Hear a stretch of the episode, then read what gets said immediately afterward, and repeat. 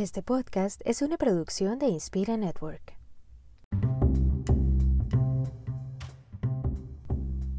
Hola, soy Des y esto es un desmadre. Arrancaste con toda la inspiración del mundo. Tienes una lista de pendientes, un plan de acción y en teoría todo está listo para no detenerte nunca. Y de repente, ¡boom!, te detenes y ya no sabes cómo arrancar otra vez. O ves a los demás con esos sistemas de ejecución perfectos para lo que sea y por más que quieras hacer lo mismo, no puedes. ¿Sabes por qué? Porque el proceso de los demás no necesariamente es el tuyo. Así que hoy hablamos de eso, de respetar nuestro proceso.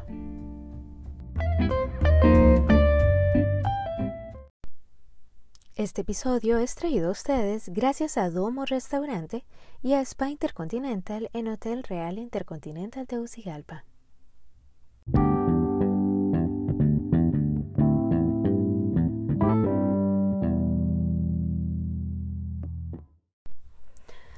Ok, si hay alguien que hace planes en la vida, soy yo. Y no les estoy hablando solo como de, como listas de pendientes y, planes de, ok, este fin de semana vamos a hacer esto o la otra semana deberíamos hacer lo otro. No, o sea, yo en mi mente planeo como ir a la luna o algo así. O sea, literalmente hago como planes locos en mi cabeza. Pero luego entro en razón y decido que aunque podría perfectamente hacer todo lo que me proponga, no lo voy a hacer y voy a establecer prioridades. Y entonces empiezo a establecer esas prioridades. Y no hago listas. No soy precisamente de las personas que hacen listas porque no funciona. No funciona en mi proceso creativo. Así que simplemente lo recuerdo todo. Y anoto algo, alguna idea, cada cosa. Y así es como muchas de las cosas en las que ahora estoy involucrada em, han nacido, básicamente. El problema de esto es que funciona algo así como una especie de... Todos estos planes funcionan como una especie de inyección de dopamina. Y en el momento estoy como súper pump, estoy como súper cargada de toda la energía del mundo y, tengo toda esta estructura de cómo lo voy a lograr y bla, bla, bla, y de repente la dopamina dice, bye chava, bye. Y, y yo me quedo como en cero con ese plan que en mi cabeza era un plan perfecto y es un plan completamente lograble. ¿Y qué pasa? Se quedó en un plan y no pasó a la acción. Y entonces cuando ya empiezo a ver que, ok, pasó un día y no lo hice, lo voy a hacer mañana. Pasó otro día y no lo hice. Y ok, pero está bien, lo puedo hacer el fin de semana, no hay ningún problema, todavía tengo tiempo. Y luego empiezo a ver que todas las demás personas están literalmente desarrollando sus planes de acuerdo a una agenda ordenada y yo sigo ahí con todas las ideas en mi cabeza y como tres millones de doodles en mis libretas, porque tengo tres libretas, les cuento, empiezo a sentirme frustrada. Empiezo a sentirme frustrada porque me doy cuenta de que no soy capaz de trabajar o funcionar con el mismo orden de otras personas. Les voy a poner un ejemplo. Para un Thanksgiving mis hijos tenían que ir disfrazados a la escuela para una obra. Entonces yo tenía esta gran idea en mi cabeza de los disfraces que les iba a hacer. No los podía comprar porque no iban a entender mi idea, entonces era algo que yo tenía que elaborar. Literalmente compré los materiales dos días antes del el día que les tocaba ir, aunque lo sabía como desde dos semanas antes. Y la noche antes de que les tocara presentarse para sus obras y todo, empecé a trabajar los, los, los disfraces. Me dieron las 5 de la mañana, terminando los disfraces. O sea, no dormí. Al final, mi hijo, que iba disfrazado de pavo, era un pavo hermoso y terminó siendo el pavo de todas las obras de la escuela porque era demasiado hermoso.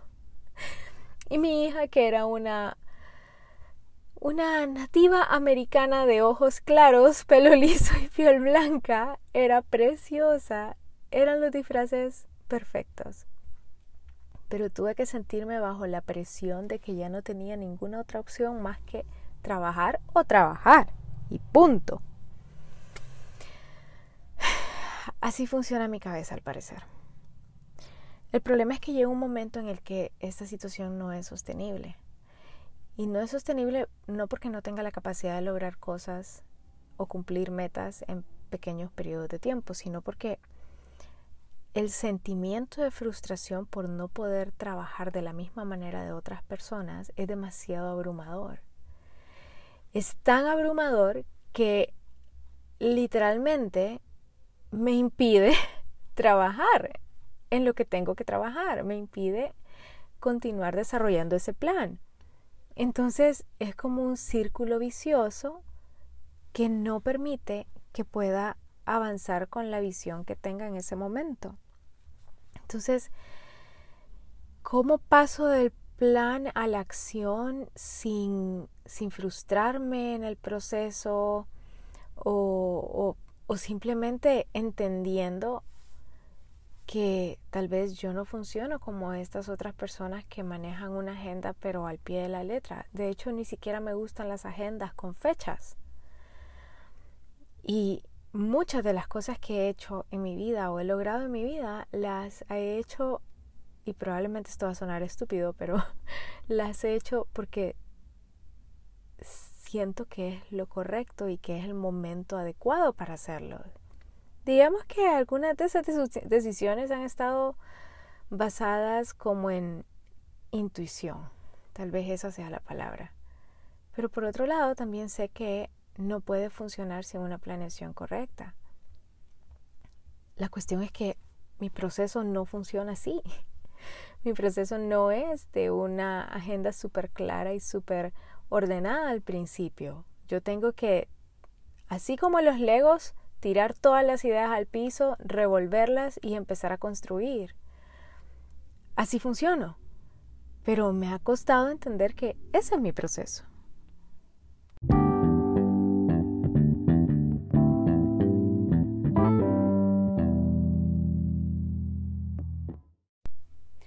Hace algún tiempo leí un artículo sobre la procrastinación y la mente creativa.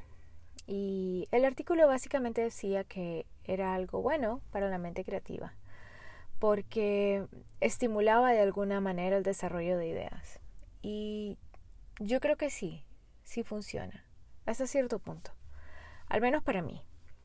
En cuanto más cerca tengo como una fecha de entrega o, o me he puesto una fecha para, para, qué sé yo, para terminar algún proyecto, em, trabajo mejor o me vuelvo más creativa. Ya me ha pasado que, por ejemplo, tengo lista toda una presentación y un día antes de, de la reunión la vuelvo a ver, la odio y la vuelvo a hacer y me dan las 4 de la mañana terminando la presentación. Em, no creo que sea 100% saludable, Creo que es algo que nos puede funcionar en ciertos casos y creo que es algo que deberíamos buscar la manera de cómo controlarlo, como nuestros impulsos procrastinadores.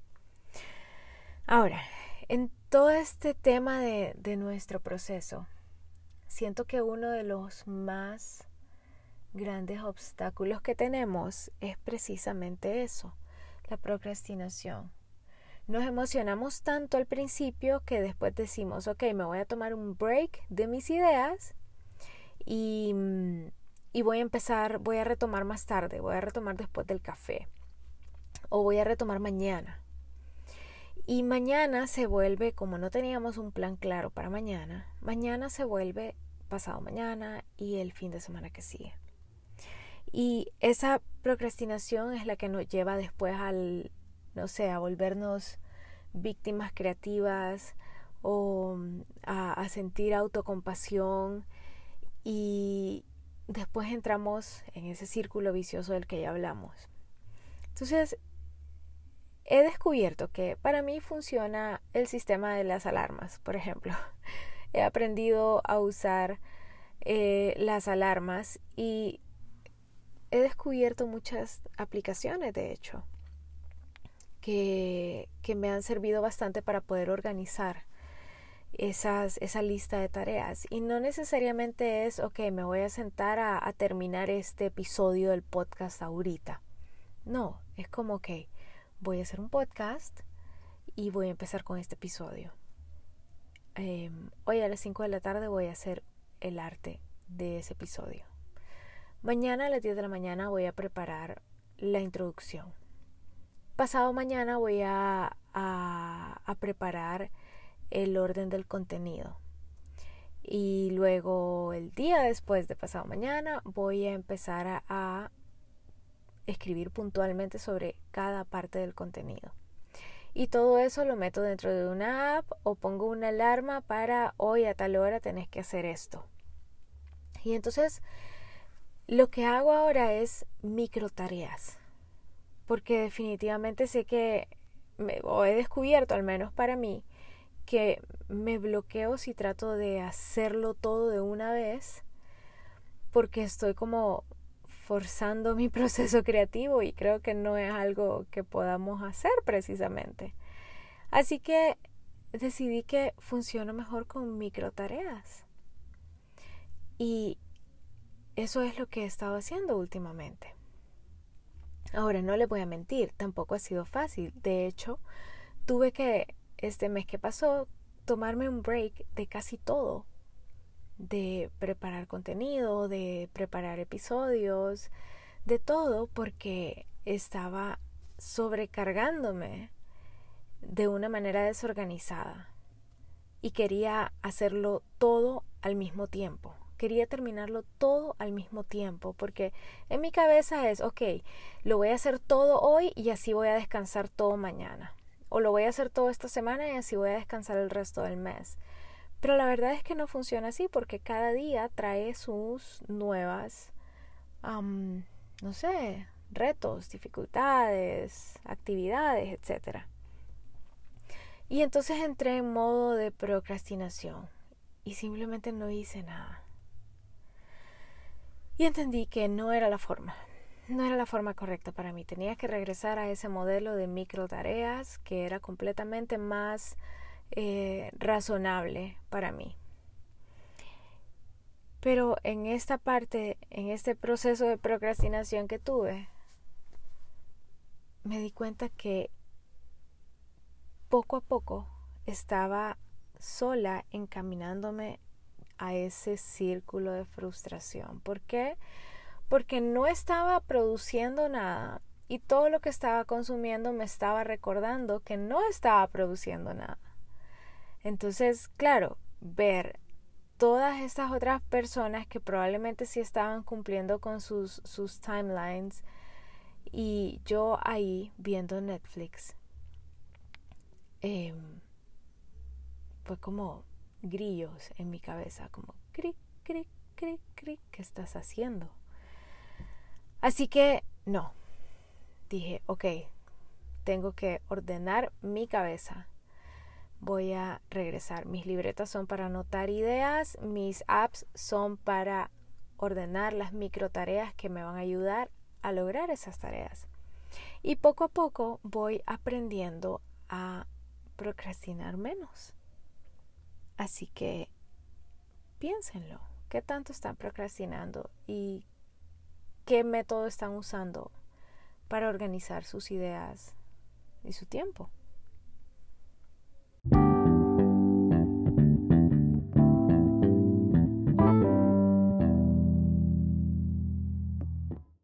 Vamos a tomar un pequeño break porque quiero contarles un poco sobre estos pequeños cambios que tiene el podcast. Bueno, no tan pequeños en realidad. Si han estado siguiendo el podcast desde el principio, pues habrán notado de que el nombre acaba de cambiar. Ya no es It's a Momcast, ahora es Desmadre. Esto pues em, tuvo un poquito que ver mi hermano. Hay una historia detrás de todo eso. Y por otro lado, pues es un mix de mi nombre con, obviamente, madre. Y creo que encierra de una mejor manera todo lo que este podcast quiere proyectar. Al final, pues todos hemos tenido más de algún desmadre en nuestra vida y contar esas historias y cómo hemos aprendido de ellas es lo que nos ayuda realmente a avanzar y a ser mejores seres humanos. Y además es un nombre que permite que más personas, no solamente mamás, eh, sino que mujeres de todas las edades, y hombres puedan identificarse con el contenido de este podcast. Así que espero que les siga gustando. Gracias por seguir conmigo y pues compartan este desmadre con todas las personas que ustedes quieran. Ahora sigamos con el episodio.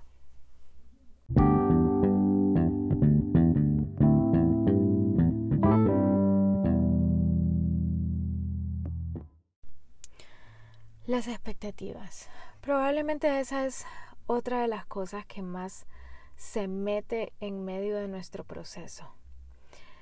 Esas expectativas que no solamente nos generamos sobre nosotros mismos, sino que además son poco realistas porque están basadas en comparaciones que hacemos con otras personas.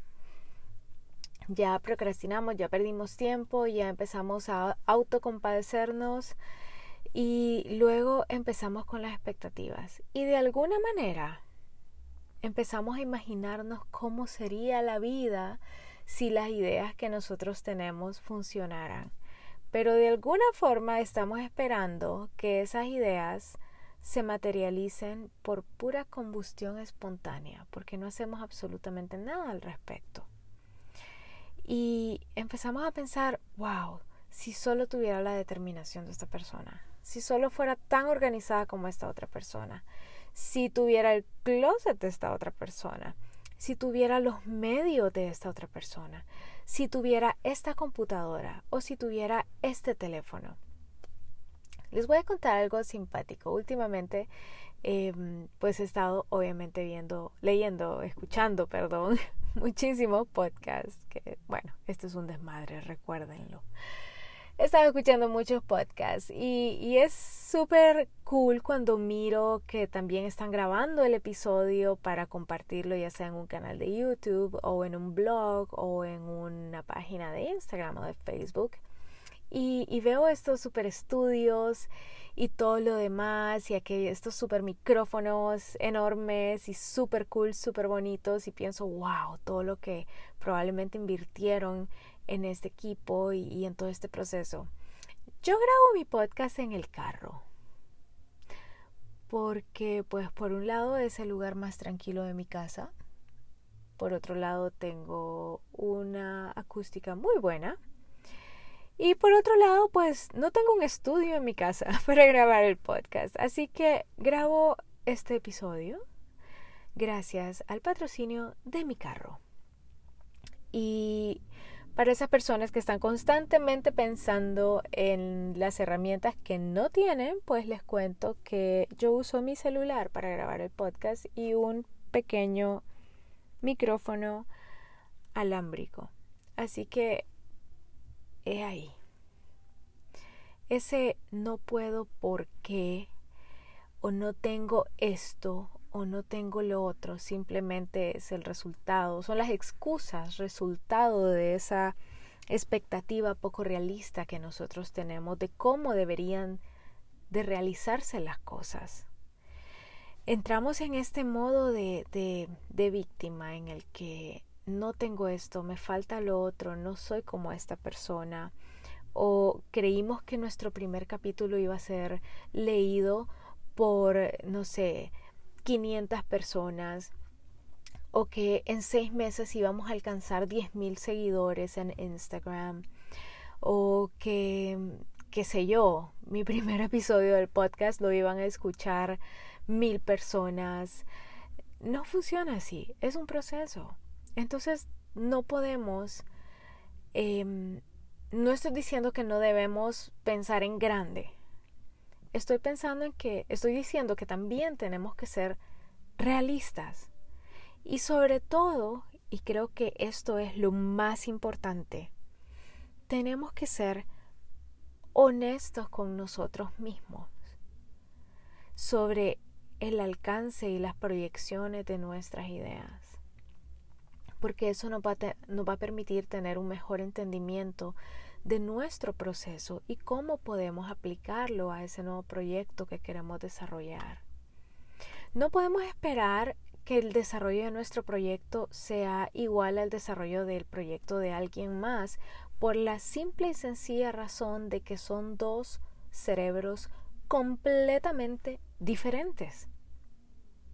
Son dos personas completamente distintas.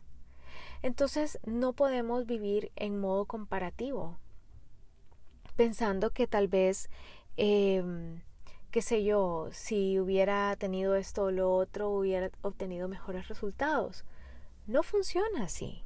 Tenemos que pensar de forma realista, actuar de forma realista. No estoy diciendo que seamos pesimistas y pensemos en todo lo negativo, no. Estoy, estoy diciendo que, uno, no procrastinemos tanto, busquemos un sistema que funcione para nosotros. Y dos, no nos pongamos esas expectativas tan poco realistas.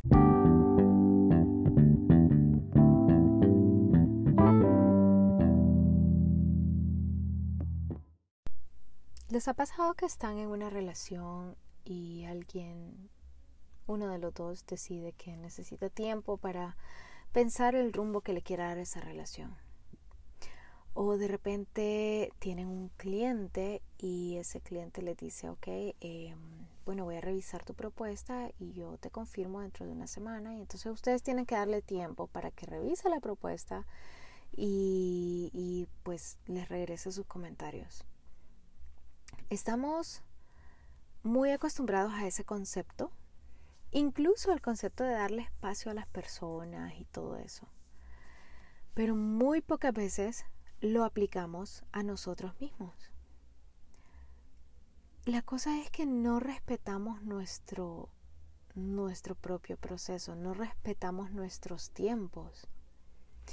Estamos demasiado enfocados en lograr las cosas a toda costa y bajo los términos de cualquier otro sistema que no sea el nuestro, que no nos tomamos el tiempo de realmente conocernos y entender cómo funciona nuestro cerebro creo que casi nunca nos sentamos a pensar, ok, tuve buenos resultados en esta esta vez, ¿por qué? ¿Qué hice de diferente? Hice esto, hice lo otro, ¿qué apliqué? ¿En qué momento, incluso en qué momento del día funcionamos mejor? Yo, por ejemplo, funciono mejor por la tarde, tarde-noche. Esa es mi manera, esa es mi forma de trabajar, más eficiente. No estoy diciendo que me pase las mañanas haciendo nada, pero eh, pienso incluso mejor por la tarde. Siempre me levanto, me despierto como de mal humor, callada, no quiero hablar y, e incluso me cuesta más prestar atención por las mañanas. Por las tardes y las noches, wow, parezco una locomotora. Así. Pero me ha costado también llegar a este punto donde entiendo mi cuerpo, entiendo mi cerebro, incluso entiendo mis ojos. El otro día mientras investigaba para un taller que, estaba dando, em, había una parte de mi investigación se trataba de la neurociencia y la concentración. Y había un tip súper interesante. Y ponían este ejemplo. No sé si les ha pasado que tal vez están haciendo ejercicio o salen a correr o están haciendo alguna actividad de, mucha presión em, y de repente empiezan a bostezar. Y no es que tengan sueño, pero están bostezando. Y entonces el artículo explicaba cómo esto se daba incluso con, atletas de alto rendimiento, justo antes de competir empezaban tal vez a, bostezar y cosas así. Lo que pasa es que el cerebro eh, no está recibiendo suficiente oxígeno, ya sea porque toda la sangre se está concentrando en, por ejemplo, en las piernas, si es alguien que está corriendo, o en los brazos, si es alguien que está haciendo pesas. Entonces todo el flujo sanguíneo está corriendo hacia esa parte específica del cuerpo y entonces el cerebro no recibe suficiente oxígeno porque la sangre está muy caliente. Entonces un bostezo en realidad es una reacción generada por el cerebro para poder enfriar nuestro sistema. Y lo que hace es permitir que la sangre llegue a un nivel más apropiado, a una temperatura más apropiada, para que el cerebro también pueda recibir el oxígeno que necesita. Y entonces, cuando leí eso, mi vida cambió por completo. porque yo me sentía frustrada cada vez que salía a correr y de repente estaba bostezando y yo, ¿cómo es posible que me pase todo el santo día con sueño? Esto no debe ser normal. Y no, después descubrí que no, es mi cerebro diciéndome que no puede respirar. Y entonces, jóvenes, cuando bostecen sin razón aparente porque no tienen sueño, recuérdenlo, es su cerebro pidiéndoles que enfríen su sangre un poquito porque necesita respirar. Pero me he tomado el tiempo de aprender todas esas cosas de mí.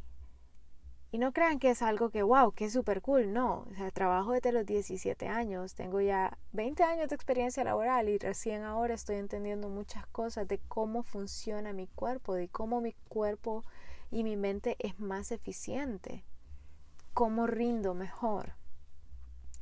Entonces toma tiempo, así que Aprecien por favor estas cápsulas de sabiduría que les estoy dando en este momento y pónganlas en práctica sobre todo. Tienen que aprender a conocer su cuerpo, su mente, sus emociones incluso, cuando necesitan detenerse y qué acciones tienen que tomar para detenerse. Yo tuve un momento como de, de, de, de burnout esta semana y tenía que hablarlo, pero no era precisamente algo que iba a hablar con mi esposo, porque el, el, el burnout que sentí estaba más a nivel de, de, mujer. Entonces yo como, ¿y con quién lo hablo? ¿O cómo hago? Y de alguna forma terminamos en un grupo de Instagram un montón de mujeres solamente desahogándonos. Y ¡boom! Hice eso y al día siguiente ya sentía que estaba fluyendo mucho mejor. Pero tuve que tomar una acción para saber realmente lo que me estaba, para, o sea, para tratar más bien lo que me estaba pasando.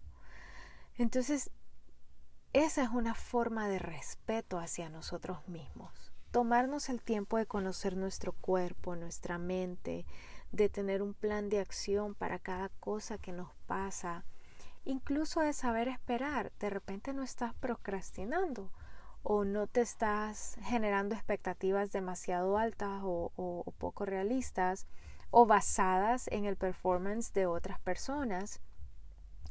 Pero necesitas tener unos dos, tres días de mente clara, cuerpo limpio y, solamente estar ahí, pasar tiempo con vos mismo y ya, para luego retomar el trabajo y ser más eficiente.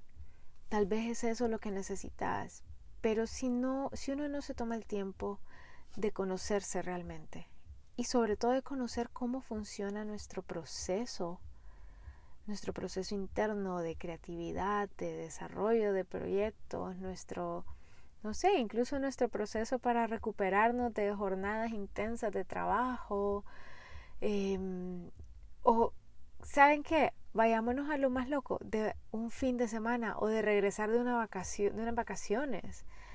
Uno regresa cansado de las vacaciones, el simple hecho de empacar, desempacar y todo eso, y después reorganizar tu vida y todo eso, toma tiempo reajustar el cerebro, porque nuestras neuronas se acomodan a las actividades más próximas que realizamos. Entonces, pasar de unos días de relax en la playa tranquilos, en teoría sin preocupaciones, a regresar otra vez al trajín de la ciudad, pues es un switch bastante brusco. Y, y a veces más bien nos quema más. Entonces, ¿por qué no aprender más de nosotros mismos? Aprendamos de nuestro proceso, aprendamos a conocernos a nosotros para que podamos funcionar mejor. Tengamos respeto por nuestra mente, respeto por nuestras emociones y respeto por nuestro cuerpo. Así vamos a poder respetar mejor nuestro proceso. No lo comparemos con el proceso de alguien más. Tomémonos nuestro tiempo. Si necesitas detenerte a descansar, hacelo. Si necesitas detenerte a comer, hacelo. Así como Forrest Gump cuando salió a correr. Si quería dormir, dormía. Si quería comer, comía. Y así sucesivamente. Así que hagamos un poquito de Forrest Gump en nuestras vidas. Detengámonos a conocernos, a pensar en nuestra carrera, a detenernos cuando sea necesario y avanzar cuando sea necesario, a inspirar a otras personas cuando sea necesario y a simplemente dedicarnos a nosotros cuando sea necesario. Así que no lo olviden, respeten su proceso. Bye.